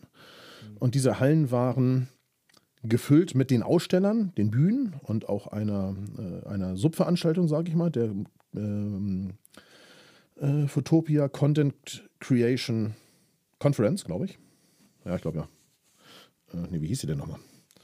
Äh, ja, gut, fällt mir gleich ein. Ähm, und es waren sehr, sehr viele Container drin. Also so 40 Fußcontainer gestapelt um die Halle. Das hat den Vorteil gehabt, die Halle ist so ein bisschen runtergekommen. Wenn du in so eine Halle, wo die sehr hoch ist, fünf lange Container reinstellst, dann drückt das die Decke natürlich nach unten, also den vom virtuellen Eindruck her. Und äh, oder vom visuellen Eindruck her. Und gleichzeitig war das natürlich gut so als, als Auflockerung und gleichzeitig auch als Trennung. Ja? Also um Bereiche abzutrennen, um so ein bisschen dieses äh, Hamburg-Hafen-Flair äh, zu, zu übertragen und sowas. Dafür war das einfach ideal. Und dazwischen waren ganz normal Aussteller, die zum Großteil aber nicht so in so klassischen weißen Messeständen waren, weißt du, so weiße Rückwand, zwei weiße Seitenwände und grelles Licht drauf, mhm. sondern die waren so ganz gut integriert in dieses ganze Containerkonzept. Und das hat mir wirklich gut gefallen. Also der erste Eindruck, als ich reingekommen bin, war einfach, boah, das sieht wirklich, wirklich geil aus. So breite Gänge, viele Bereiche so zwischen den ganzen Messeständen, wo freie Flächen waren, Pflanzen standen, Sitzgelegenheiten und so. Ja, das war, das war sehr schön. Das ist vielleicht wieder einer der Vorteile, den man so für sich aus der ganzen Pandemie rausholen kann. Man, man ist jetzt bemüht, mehr Platz zu schaffen. Ja. Wir hatten auch ein sehr striktes äh, Hygienekonzept ähm, auf 3G-Basis, inklusive äh, Begrenzung der Besucher der Hallen und so weiter. Also es war, war ein sehr, sehr, sehr, sehr, sehr, sehr striktes Konzept, wahrscheinlich über das, was eigentlich aktuell in Hamburg möglich gewesen wäre, vielleicht sogar ein bisschen hinaus, sage ich jetzt mal vorsichtig. Ja, wahrscheinlich ja. Mhm. Aber das hat auch dazu geführt, dass man sich natürlich sehr sicher gefühlt hat. Auf der anderen Seite muss man sagen, das Wort Messe klingt natürlich nach 18 Monaten niemanden sehen, möglichst keinen treffen, wenn sich testen lassen und so weiter. Jetzt auch nicht nach einer Veranstaltung, wo man sagt, geil, mit 40.000 Menschen durch den Gang drängeln, das wollte ich immer schon mal wieder machen. So, ja? Also es klingt für die meisten Menschen natürlich auch völlig absurd. So, und insofern, glaube ich, war es auch notwendig, einfach zu sagen, Achtung, hier ist Platz, hier gibt es ein Konzept, hier sind wenig Menschen da, wir sorgen für ausreichend Abstände und so weiter. Und das, finde ich, hat auch sehr gut funktioniert. Mhm. Ja, ich persönlich mag so ein Gedrängel sowieso nicht.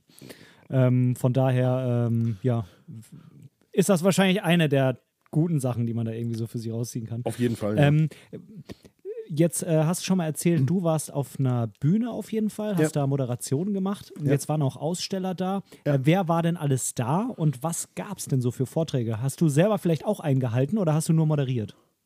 Ähm, also, ähm, Aussteller waren unfassbar viele da. Also äh, Canon war relativ groß da, hat die R3 gezeigt. Sony war natürlich da, Nikon, ähm, Panasonic, äh, sehr viele kleinere Aussteller, also auch im Lichtbereich. Dedolight war, war unter anderem da. Ähm, es gab einen sehr großen äh, virtuelle Reality-Bereich. Ähm, es gab so Community- Ecken, wo so unterschiedliche Community- und äh, Fortbildungsanbieter gerade so im Studienbereich äh, ihre Angebote vorgestellt haben. Ähm, lass mich überlegen, was, wer war noch da? Äh, das German Street Photography Festival war integriert in die Messe. Ähm, so, und ich, ich werde nicht dafür bezahlt, deswegen, wenn ich jetzt jemanden vergesse, ist es egal. Ich, es waren, glaube ich, 55 Aussteller oder sowas insgesamt. Also es war eine ganze Reihe an Ausstellern da. Ui. Und ähm, Vorträge gab es äh, viele coole, muss man ganz offen sagen. Also es gab viele coole Vorträge. Ähm, auch auf der Hauptbühne im Übrigen. Ähm, da war auch äh, Online-Marketing-Rockstars an einem Abend. Also OMR war ein Vortrag, von OMR war ein Vortrag da. Und auch sonst waren da coole Vorträge. Ähm, auf dieser, dieser Unterkonferenz, die es noch in der Halle gab, waren auch so sehr spezielle Vorträge, die nicht im Messepreis enthalten waren. Da hat auch Christian Schuller zum Beispiel äh, einen Vortrag gehalten und so weiter. Und bei mir auf der Bühne, das kann ich natürlich jetzt am ehesten sagen, gab es ja, sehr, sehr, sehr, sehr breites Spektrum. Ja? Also es gab so Diskussionsrunden ähm, zum Thema beispielsweise Gleichberechtigung in der Fotografie, Fotografinnen, wie können die sich gegenseitig unterstützen, auf so, in so einem Panel. Es gab was zu ähm, zum Thema ähm, Bildredaktion, so ein Panel. Ähm, es gab aber auch so ganz normale Frontalvorträge, also ja, zum Thema Drohnenrecht zum Beispiel. Ähm, Carmen und Ingo waren da, haben was zum Thema Hochzeitsfotografie erzählt.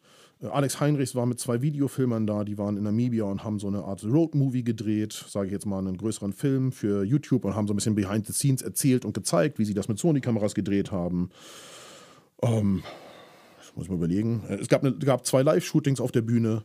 Also zweimal wurde live auf meiner Bühne fotografiert und äh, es gab sehr viele Street-Foto-Vorträge von den von den Jungs von äh, German Street Photography Festival. Ähm, die haben auf der Bühne zwei Vormittage gefüllt.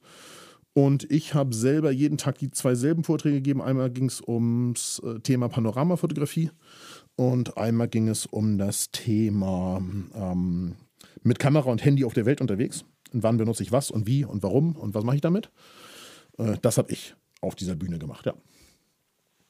Gibt es davon irgendeine Aufzeichnung? Äh, tatsächlich leider nein. Diesmal gibt es keine Aufzeichnung. Ähm, wir haben auf, auf der Bühne nicht gefilmt, aber den einen, den Panorama-Film, äh, den wird es irgendwann geben. Also es ist ja eine PowerPoint-Präsentation, die nur vertont werden musste noch, nochmal. Das ist schon gedreht und auch geschnitten und das ist auch bei mir auf dem Kanal schon hochgeladen, aber im Moment nur für die Kanalmitglieder.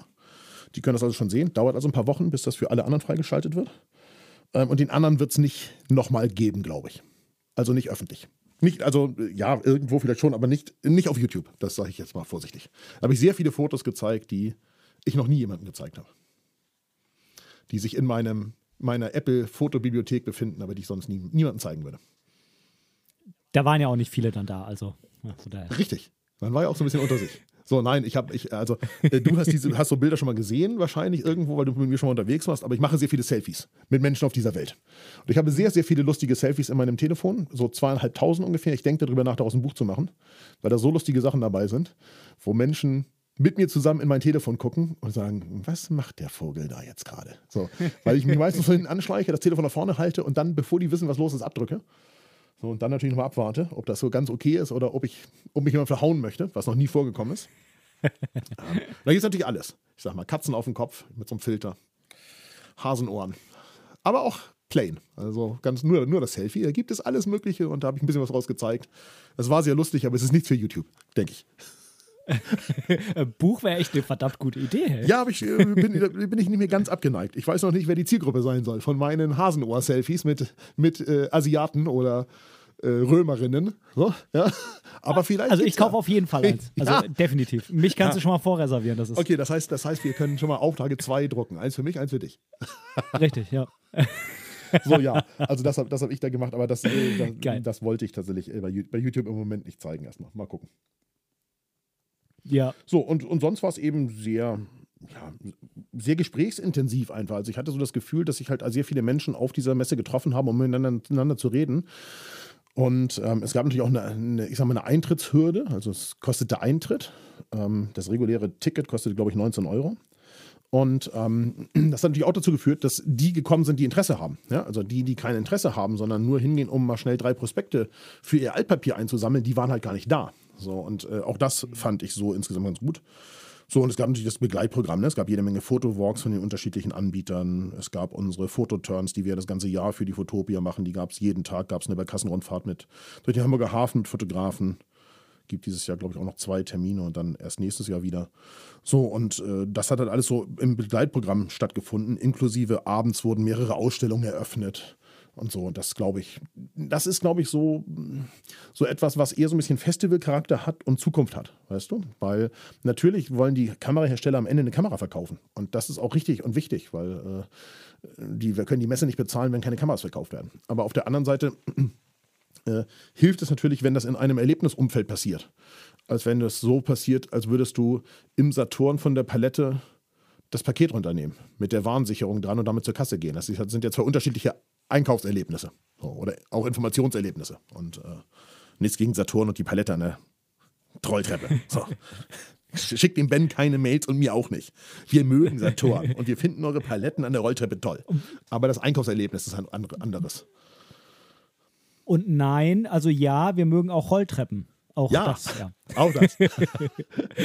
Nicht, dass es hier jetzt die, die Rolltreppen, äh, gibt es Rolltreppenfanatiker, die jetzt Aber Rolltreppen denken, sie müssen jetzt. Ja, der, der Rolltreppen-Bundesverband. Rolltreppen. Ja, das glaube ich auch. oh ähm, ja. Ja, ich glaube auch. Also vor allem der Punkt ist ja, es gibt ja jetzt so wirklich so rein objektiv, kannst du ja rein objektiv kannst du ja quasi jede Kamera nehmen, hahaha, ähm, kannst du ja mit, mit, jedem, mit, mit jeder aktuellen Kamera gute Fotos heutzutage machen. Ne? Mhm. Ne? Da gibt es natürlich die einen stehen ein bisschen mehr für das und die anderen ein bisschen mehr für das. Klar. Aber im Endeffekt ist jemand, der ein gutes Foto machen kann, kann das mit allem machen, mhm. auch mit dem Smartphone. Mhm. Und dann ist ja ganz klar, irgendwie, es ist jetzt nicht mehr so, es gibt nicht mehr so eine krasse Innovation. Also meistens kann man jetzt nicht irgendeine Kamera als Hersteller vorstellen und die ganze Welt will unbedingt die mhm. haben, mhm. ähm, sondern du musst halt ganz klar irgendwie was anderes schaffen, dass du potenzielle Kunden generieren kannst. Und ich denke, bei vielen ist dann auch einfach eine Bauchentscheidung, was sie nehmen. Und wenn sie halt eine geile Zeit hatten mit dem Team von Marke XY und sagen, das war echt verdammt cool und die Leute da waren cool und was wir fotografiert haben war toll und alles, dann kaufen sie vielleicht eher so eine Kamera. Ne? Ganz klar. Klar, ja klar. Guck mal, äh, vielleicht ähm, äh, Tamron war auch da. Äh, Tamron hat unsere Fototons äh, äh, unterstützt mit Leihequipment und so. Und die waren da und die hatten eine kleine eigene Bühne. So, das war nicht groß. Ja? Also da konnten nur keine Ahnung, vielleicht zehn Menschen sitzen aufgrund der Abstandsregelung und ein paar noch im Gang stehen. Aber dann ist was los auf dem Stand, weißt du, es macht jemand was. So, das äh, German Street Photography Festival, die haben sich so eine kleine eigene Bühne gebaut und haben da was erzählt. Und das hilft natürlich alles, einfach um ein Erlebnis zu schaffen. Weil, mhm. ich habe es ja gesagt, also dieser klassische weiße Messestand, von dem äh, zule nee, zuletzt vielleicht nicht. Zuletzt hat die Fotokina sich auch ein bisschen in Köln Mühe gegeben, aber ich sag mal so vor 15 Jahren, ganze Hallen voll waren mit so sehr einheitlicher weißer Beleuchtung, möglichst hell, ja äh, das ist ja kein Erlebnis. Ja, sondern das ist eben, du gehst von einer von diesen Boosts zur nächsten und da steht der eine mit irgendwelchen Kompaktblitzen und da der nächste und da der nächste. So. Äh, kaufen konntest du da in Köln nie was, sondern es war ja eine reine, reine Fachmesse. Äh, das, das ergibt doch keinen Sinn. Also wenn ich jetzt ein Kompaktblitzgerät mir angucken möchte und ich bin nicht ganz sicher, welches nehmen soll, entweder finde ich jemanden, der das bei YouTube untersucht hat. Wenn es ganz gut läuft, kann ich zu meinem Fotofachhändler gehen, weil der diese Auswahl da hat und ansonsten gibt es zig Möglichkeiten auf dieser Welt im Internet, den Kram zu bestellen, sich anzugucken und zur Not wieder zu retournieren. Das ist jetzt nichts, was ich unterstützen möchte und sagen möchte, das ist, die, das, ist das Sinnhafteste, was man tun kann. Aber, äh, aber in so einer Messehalle sich das angucken, ist halt auch unfassbar unsinnig, weil da kannst du das Gerät sehen, wie es aussieht. Aber es hat mit Ausprobieren und äh, Erleben nichts zu tun. Und das war da eben einfach, das war einfach gut sichergestellt, fand ich. Ja, also man konnte halt einfach mit seiner Kamera kommen und sagen, Achtung, bei Objektivhersteller ABC ich würde ganz gerne mal, wie sieht es aus? Es gab ja auch einen Innenhofbereich, also das ist ja klar, wie auf jeder Messe so, das ist natürlich abgeschlossen, aber da die Gastronomie natürlich ein, ein Thema ist in Corona-Zeiten, gab es vier so Foodtrucks draußen mit so einer Art Beach Club und so einem äh, offenen Zelt mit, mit so äh, Sitzmöglichkeiten. Und ähm, ja, und auch da hätte man ja jederzeit mit irgendwas wahrscheinlich rausgehen können, weil man konnte das Messegelände äh, theoretisch vielleicht auch durch die Tür verlassen mit was in der Hand, aber äh, gegen Pfand oder sowas, ich habe das nicht genutzt, weil Ne, kam für mich ja gar nicht in Frage, aber ich glaube, das wäre durchaus möglich gewesen. Und gleichzeitig, wie gesagt, hast du halt einfach so Erlebnis drumherum gehabt, was geholfen hat. Also es gab so eine Trampolin-Area, die habe ich nur gesehen und auch hinterher auf dem Video nochmal. Ich weiß nicht, ob die Jungs dafür, die, ich glaube, die gehörten sogar im Stand. Die sind äh, auf so einem Trampolin äh, auf den Rücken runter, haben sich fallen lassen und sind dann immer drei so Container hoch hochgelaufen an dieser Containerwand und haben sich dann an dem Container wieder abgestoßen, Salto gemacht und wieder aufs Trampolin. Weißt du, als würden die mhm. an der Wand hochlaufen. Was megamäßig mhm. war. Einfach gut anzugucken, weißt du? Und wenn du dann äh, irgendwo mit deinem Teleobjektiv stehen kannst und sagen kannst, davon mache ich jetzt mal ein Foto und guck mal, wie sieht das eigentlich mhm. aus und wie sieht es aus mit der Kamera, wenn ich die bei ISO 1600 in dieser Halle benutze oder so. Das ist ja ein ganz anderes Erlebnis als du bist der 30. jetzt, der irgendwie innerhalb der nächsten Stunde diese Kamera mal einmal anfassen darf. Speicherkarte einlegen ist verboten und dann, und dann kannst du wieder gehen. Das ja, das, das hat ja keine Zukunft, sage ich jetzt mal vorsichtig. So, also ja, das war insgesamt sehr schön. Ich merke schon, ich habe echt was Geiles verpasst anscheinend. Ja, aber äh, ich habe eine gute Nachricht, das kommt ja wieder. Boah, jetzt bin ich auch schon wieder so schlecht vorbereitet. Du weißt bestimmt, wann die nächste ist. Ich habe das in meinem Kalender tatsächlich eingetragen, aber den habe ich hier noch weniger vorliegen. Äh, die nächste ist auf alle Fälle im nächsten ähm, November, äh, Quatsch, Oktober, das weiß ich ganz genau, weil ich weiß, dass ich da eigentlich, ah hier, 13. Oktober bis 16. Oktober 2022. Da bin ich, Ach so, verdammt, in zehn, ich dachte, ich kann in zehn Tagen jetzt wieder hin. Verdammt nochmal. ja, da bin ich eigentlich in der Toskana. Ich glaube, da muss ich noch eine Lösung für finden für nächstes Jahr. Oh, Ja. ja. Naja, du weißt ja. ja also Fährt halt ich, jemand also, äh, ich, ich vermute fast, dass du nicht in der Toskana dabei bist dann. Ist, Oder die Reise noch ein bisschen verschoben ah, das, wird. Hast du da das, noch. das äh, geht schlecht nee? jetzt nur noch. Mm, Also okay. insofern, das wird, das wird Hans machen mit, mit jemandem, denke ich. Das macht nur, nur so Sinn. Ja, Ja gut, Hans, Hans war ja auch schon mehrfach dabei. ich wollte gerade sagen, Hans, der, der ist ja quasi da zu Hause. Der ist, der ist der Erfinder der Toskana-Reise unter uns. Ich bin ja immer nur als Co-Dozent mitgefahren zuerst. Insofern, alles ist gut. Ist bei den besten Händen. Aber es ist tatsächlich direkt, direkt im Oktober und äh, es sind nur noch 374 Tage, wie ich am Countdown auf der Webseite sehe. Ja, es ist gar nicht mehr so lange, ja. Mhm. Das äh, läuft. Richtig. So, also aber auf alle Fälle ja, es, ich glaube, es lohnt sich. Äh, Ich, find, ich persönlich finde es natürlich sehr gut, dass es in Hamburg ist, weil es einfach äh, die, An die Anreise sonst wohin äh, nicht nötig macht. Ähm, und gleichzeitig habe ich so ein bisschen den Eindruck, wie versuche ich das jetzt äh, vorsichtig auszudrücken? Ähm, das, die einen haben sich ja, also die, die Fotokina, und man ist ja immer als Mensch geneigt, das zu vergleichen, die haben sich ja als Weltleitmesse gesehen. Ob es das jemals werden wird oder überhaupt braucht, das wage ich sehr stark zu bezweifeln. Insbesondere nach dieser Pandemie und nachdem wir alle wissen, wie schnell man mit so einer Webkonferenz, ich meine, wir beide sind ja auch wieder per Sichtverbindung verbunden, nehmen hier lokal auf, können uns wunderbar unterhalten. Hinterher kannst du das zusammenschneiden und das geht ja heute alles sehr, sehr viel einfacher, weil die Menschen sich daran gewöhnt haben. Das heißt, ich glaube, so einen Treffpunkt, wo sich Asiaten, äh, Europäer und, und Amerikaner treffen, um sich über Fotografie zu unterhalten, ich glaube, den braucht es in der Form vielleicht auch nicht mehr. Versuche das mal vorsichtig auszudrücken. So. Aber ich hatte auch nicht den Eindruck, dass jetzt die Fotopia äh, Weltleitmesse werden möchte. So, ich glaube, die möchte einfach äh, sozusagen die Anlaufstelle für Fotografie und Fotokunst und Fotos, also auch, es waren halt auch sehr viele Fotos ausgestellt, sorry, habe ich noch ganz vergessen, also sehr viele Bilder in Galerien ausgestellt. Äh, Ich glaube, dafür möchte die einfach ein mitteleuropäischer Anlaufpunkt werden. Und ich glaube, das ist eine gut mögliche Sache, die, die es auch braucht am Ende für die gesamte Imaging-Branche. Branche. Das muss man auch sagen. Die, die braucht man auch. Ja, also ich glaube, Leitmesse ist auch wahrscheinlich ähm, nicht so erlebnisorientiert. Ne? Also da, da, da wird ja, denke ich mal, eher so irgendwas Neues vorgestellt und so. Business und, äh, gemacht. In dem Fall war, genau, Ja, irgendwie ja. sowas. Und ähm, ich glaube, ich glaube, viele, also viele, ne, für, für ein tolles Erlebnis, wo du wirklich irgendwas machst, Ja. also irgendwas erlebst, Ja. da, dafür sind die Leute auch bereit, dahin zu fahren. Aber gerade heutzutage, ne, du hast es angesprochen, mit den, mit den Dingen wie äh, Live-Konferenzen und so weiter, das ist ja auch einer der, der wenigen guten Outcomes äh, von der Ja. Pandemie, dass es eben alles vorangetrieben Ja. wurde, auch mit, mit der Ausstattung und mit den Möglichkeiten. Ähm, warum soll ich, äh, um mir eine Produktvorstellung anzuschauen, wo ich das Produkt vielleicht auch gar nicht in die Hand nehmen kann, warum soll ich dafür irgendwo hinfahren? Also das wäre für mich sowieso absurd. Ja, und, und ich sag mal, unter uns, nicht alle Unternehmen sind so wie bei Apple, dass man sagen kann, so auf Messen gehen wir sowieso nicht mehr. Auf nirgends, weil unsere Produkte verkaufen sich wie geschnitten Brot. Wir, sind, das, wir, wir können uns gar nicht retten ja, vor, vor Fanboys, die sagen, ich kaufe das Zeug. Das gilt ja für die allermeisten Unternehmen nicht. Das heißt, irgendeine Anlaufstelle, die macht schon Sinn. Aber die Frage ist, muss es eine Anlaufstelle sein, wo ich äh, den neuesten Kram anfassen kann? Oder muss es eine Anlaufstelle sein, wo ich den neuesten Kram erleben kann? Das sind zwei völlig unterschiedliche Paar Schuhe, finde ich. Und vielleicht der eine oder andere deiner Hörer erinnert sich vielleicht, es gab eine lange Zeit immer diese ähm, Olympus Photography Playgrounds, also wo man so mit Olympus-Kameras ausleihen konnte und dann in so, ich sag mal, Kreativ-Areas irgendwie so die Kameras benutzen konnte und, äh, und äh, Erlebnisse hatte. Da habe ich damals schon gesagt, das ist wahrscheinlich die Zukunft der, der Veran Veranstaltungen im Imaging-Bereich. So, jetzt gab es lange kein Playground mehr. Aber ähm, das war eben jetzt so eine Art großer Playground, sage ich mal. Also wo einfach, wo einfach die, die Messe dafür gesorgt hat, dass es einfach viel so drumherum gab. Ne? So. Und, und auch die anderen Bilder angucken. äh, von die andere gemacht haben, ist natürlich immer hilfreich. So einfach um inspiri ins, inspiriert zu werden. Egal, ob das jetzt die von der Streetfotografie waren oder vom DVF, der war natürlich auch da, hier deutscher Verband für Fotografie. Äh, Tine Acke hatte ihre Udo Lindenberg-Ausstellung aufgehangen und so. Und unter der Decke hingen die ganzen Ellen von Unwertbilder. Die war ja Schirmfrau und so weiter. Das war einfach eine runde Sache, so insgesamt. So, ja. Und es war nicht so unfassbar riesig. Ja. Also zwei Messehallen ist ja jetzt nicht so, dass man sagt, okay, da äh, kann ich, möchte ich jetzt äh, sieben Tage verbringen. Dauerte ja auch nur vier. So.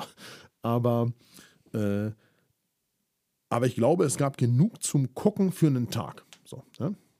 War denn die Eintrittskarte für einen Tag oder war die für alle Tage? Die Eintrittskarte war, war, tatsächlich für halbe Tage aufgrund der Beschränkung. Und okay. es gab Ganztageskarten, wenn man irgendwie so einen Fotowalk gebucht hat, weil man dann ja zwischendurch nochmal draußen war mit der, auf dem Fotowalk und dann, dann hatte man, glaube ich, eine Ganztageskarte, aber ganz generell waren das Halbtageskarten. Ähm, mhm. so, um, um im Prinzip überhaupt mehr Menschen zu ermöglichen, da reinzukommen. Das ist aber sicher auch nicht das Standardmodell für nächstes Jahr, könnte ich mir vorstellen. Ja, also, glaube ich auch nicht. Ja. Ich glaube, das ist äh, auch, auch der Pand Pandemie geschuldet gewesen und äh, war sicherlich jetzt auch so vernünftig, da, weil du natürlich das Ganze einfach dadurch deutlich entzerrt hast. Ja. Ja. Ja, cool. Ja, also vielen Dank auf jeden Fall für die Eindrücke. Ja, ähm, sehr, sehr gerne. Ähm, ich äh, habe mir das auf jeden Fall hier mal in den Kalender reingeschrieben. Ah, ähm, der Kalender füllt sich für nächstes ich, Jahr bei dir, merke ich. Ja, das, das glaube ich allerdings auch. Das glaube ich auch. Und das Ganze dann noch mit dem Kleinen, äh, der dann jetzt mal irgendwann auch da ist. Naja, das wird spannend. Ja, aber das haben ja schon andere geschafft. Dir habe ich ja schon mal per Sprachnachricht gesagt, es hat sehr lange gedauert, bis ich jemals wieder ausgeschlafen war. Ja. Danach. Du wirst es dann schon merken. Das, das, das, das, wird, das wird schwierig mit Ausschlafen. Aber man gewöhnt sich daran, müde zu sein. Mach dir keine Sorgen, alles wird gut.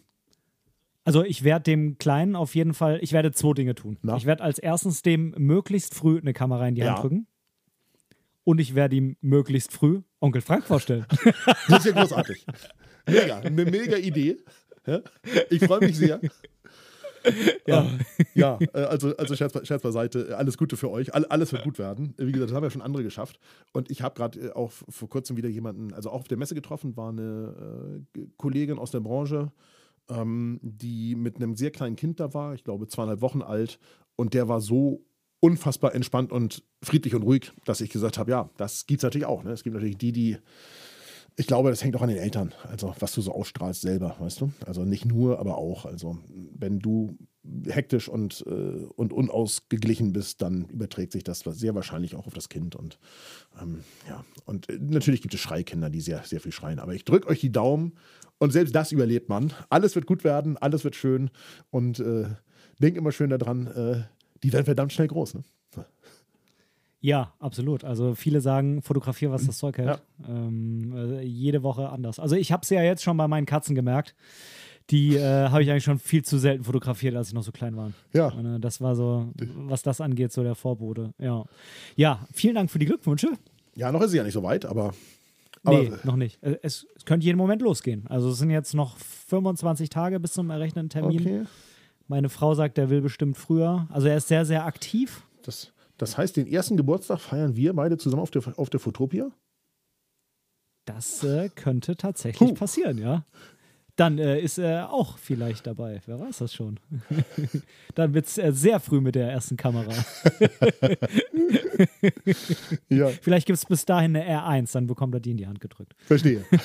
ja, sehr, ja, sehr und vielleicht bin ich dann gar nicht mehr bei Canon. Ich weiß es nicht. Gibt es irgendeinen Kamerahersteller, der mich unbedingt sponsern diesen, will? Ich bin käuflich. Diesen, die, diesen Konflikt, den trägst du ja schon länger, länger mit dir rum, wie, wie alle deine Zuhörer wissen und, und ich auch.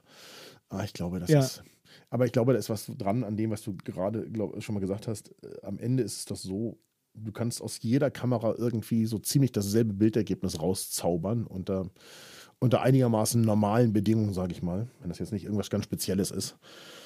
Und ja, man muss das benutzen, womit man glücklich ist. Das ist, glaube ich, das A und O. Also wenn man etwas benutzt, was, was einem selber nicht richtig gefällt, dann wird man damit auch keine guten Fotos machen. So, und das klingt so ein bisschen esoterisch, aber ich glaube, genau so ist das. Ja, ich bin der festen Überzeugung, dass es so ist. Ähm, und äh, ich meine, jeder, der sich wirklich ein bisschen mehr mit Fotografie beschäftigt, weiß, dass das Equipment am Ende nicht das Foto macht ja. und äh, nur Dinge ermöglicht. Ja. Ne? Also vor allem, wenn man dann irgendwie in die Grenzbereiche kommt ja. und so. Trotzdem ist es gleichwohl so, dass ich es trotzdem liebe, immer wieder drüber nachzudenken und mit anderen äh, in den Tech-Talk zu Ja, gehen. klar. Obwohl äh, jeder weiß irgendwie, eigentlich ist es egal und trotzdem ist irgendwie geil, darüber zu philosophieren. Ist einfach. Auf so. jeden Fall, ja, auf jeden Fall. ja, und dann darf man nicht vergessen, wir sind Kerle. Äh, wir mögen das mit dem Technikkram auch. Ja, also ich Ja. meine, äh, wenn, du denk, wenn, du, wenn du sehen würdest, wie meine Einkaufsliste bei Amazon in diesem Jahr ausgesehen hat, würdest du sagen, Frank, du spinnst doch. Also meine Buchhalterin hat vor kurzem mal gesagt, irgendwann wird das Finanzamt mal fragen, wofür diese ganzen Kabel gewesen sind. Und ich sage, dann können die in mein Büro kommen. Die können sich hier mal angucken, wie viele Kabel ich unter der Decke verlegt habe, um das hier alles zu automatisieren über eine smarte Steckdose, sodass mein gesamter Video- und, und äh, hier ähm, Webinarplatz mit einem Steckdose alles angeht und alles sofort läuft und ich muss nur noch losreden. Ich sage, das können die sich mal angucken kommen. Da sind die auch begeistert. Da sind die, sind die überrascht, dass das möglich ist. Siehst du, da hast du schon so ein bisschen Gastfreundschaft aus Georgien So, mitgebracht. quasi. Richtig, richtig, ja, richtig, richtig. äh, so, aber insgesamt, ich habe natürlich auch viel Kram gekauft und ich glaube, das ist bei uns Kerlen halt auch der Fall. Ne? Also ich glaube, wir benutzen, Ja. probieren auch gerne so einen technischen Kram aus. Oder viele zumindest. Ich will auch gar keine Klischees bedienen, aber viele von uns, und ich glaube, da zählen wir beide dazu. Wir mögen das eben auch, das mal auszuprobieren, anzufassen, zu gucken, wie, was geht damit und so. Und das ist auch, ist auch in Ordnung. Na klar, also ich, zum Beispiel habe überhaupt gar keine Verbindung zu Autos und wenn ich mir da anschaue, wie viel andere Mhm. Ja. da für ihre Autos Ja, ausgeben, ja. was auch voll in. Ordnung ist, das ist äh, nicht kritisch gemeint. Nur bei mir ist es halt so, ich gebe dann halt mal Geld für so ein Objektiv oder so eine Kamera aus, wo sich da dann irgendeiner in den Kopf fasst und sagt, sag mal, bist du eigentlich noch irgendwie ganz knusper? Ja, so, das 2470 ist ja jetzt auch kein Schnapper. Also, Nee. ich will jetzt nicht gerade sagen, okay, das ist aber wirklich so richtig, richtig günstig. Aber nochmal, wenn du damit gerne Fotos machst äh, und das gerne benutzt, dann ist das ja alles wunderbar. So, und wenn das sich wirtschaftlich rechnet aufgrund von Hochzeiten, dann ist es noch besser. So. Aber das A und O ist, glaube ich, tatsächlich, und das muss man ganz klar sagen, man muss das Zeug gerne benutzen. So, und das merke ich bei dir halt einfach bei der Fuji 100V. Immer wieder. Das höre ich bei dir raus, dass du die einfach gerne benutzt. So, und Ist tatsächlich so. ja, und das ist auch richtig gut so. Ich würde mir wahrscheinlich auch eine Leica M kaufen, wenn es nicht so unendlich teuer wäre. Mhm. Also das ist so ein Ding, das hebe ich mir mal noch so auf für, Für die Rente. in ein paar Jahren vielleicht. Ja, so, so lang vielleicht dann doch nicht.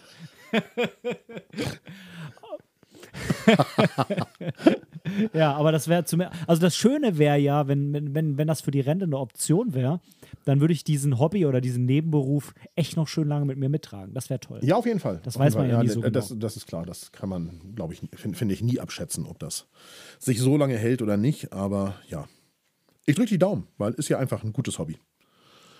Kreatives, guter Ausgleich. Total.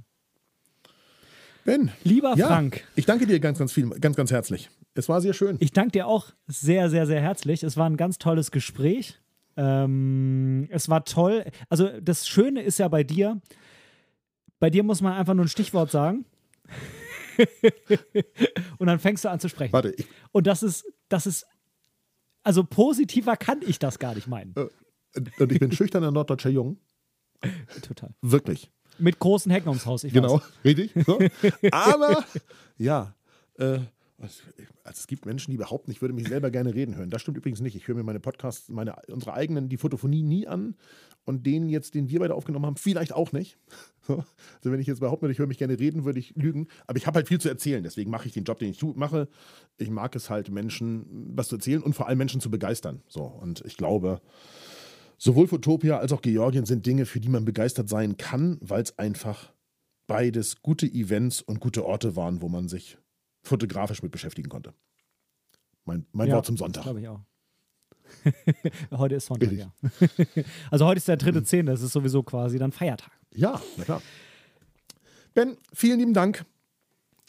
Ich danke dir auch vielmals und ähm, ja, mal schauen, wann wir uns mal wieder sehen, mal wieder hören voneinander. Ähm, ich hoffe doch stark vor der Georgienreise nächstes Jahr, aber ich hoffe trotzdem, dass auch auf der Georgienreise nächstes Jahr. Wie will sie? Die Links, lieber Zuhörer, packe ich dir hier alle unten rein zu Franks Website, zu Franks Instagram, zu der FF Fotoschule, zu natürlich den Georgienreisen. Vielen Dank. Viel Spaß beim Rumschauen da. Ja, das lohnt sich wirklich mal vorbeizuschauen. Da sind ganz, ganz viele Fotos. Und äh, auf dem YouTube-Kanal sind auch ganz, ganz viele Videos, Vlogs auch äh, von den ganzen Reisen. Das ist ganz, ganz toll. Schau da doch mal gerne vorbei. Sehr schön. Vielen Dank. Mach ich würde sagen, hier machen wir die Falle zu. So ist es. Gute Zeit. Ich danke Ich danke dir. dir. Bis dann, ne? Tschüss, tschüss. Bis dahin, viel Spaß. Tschüss.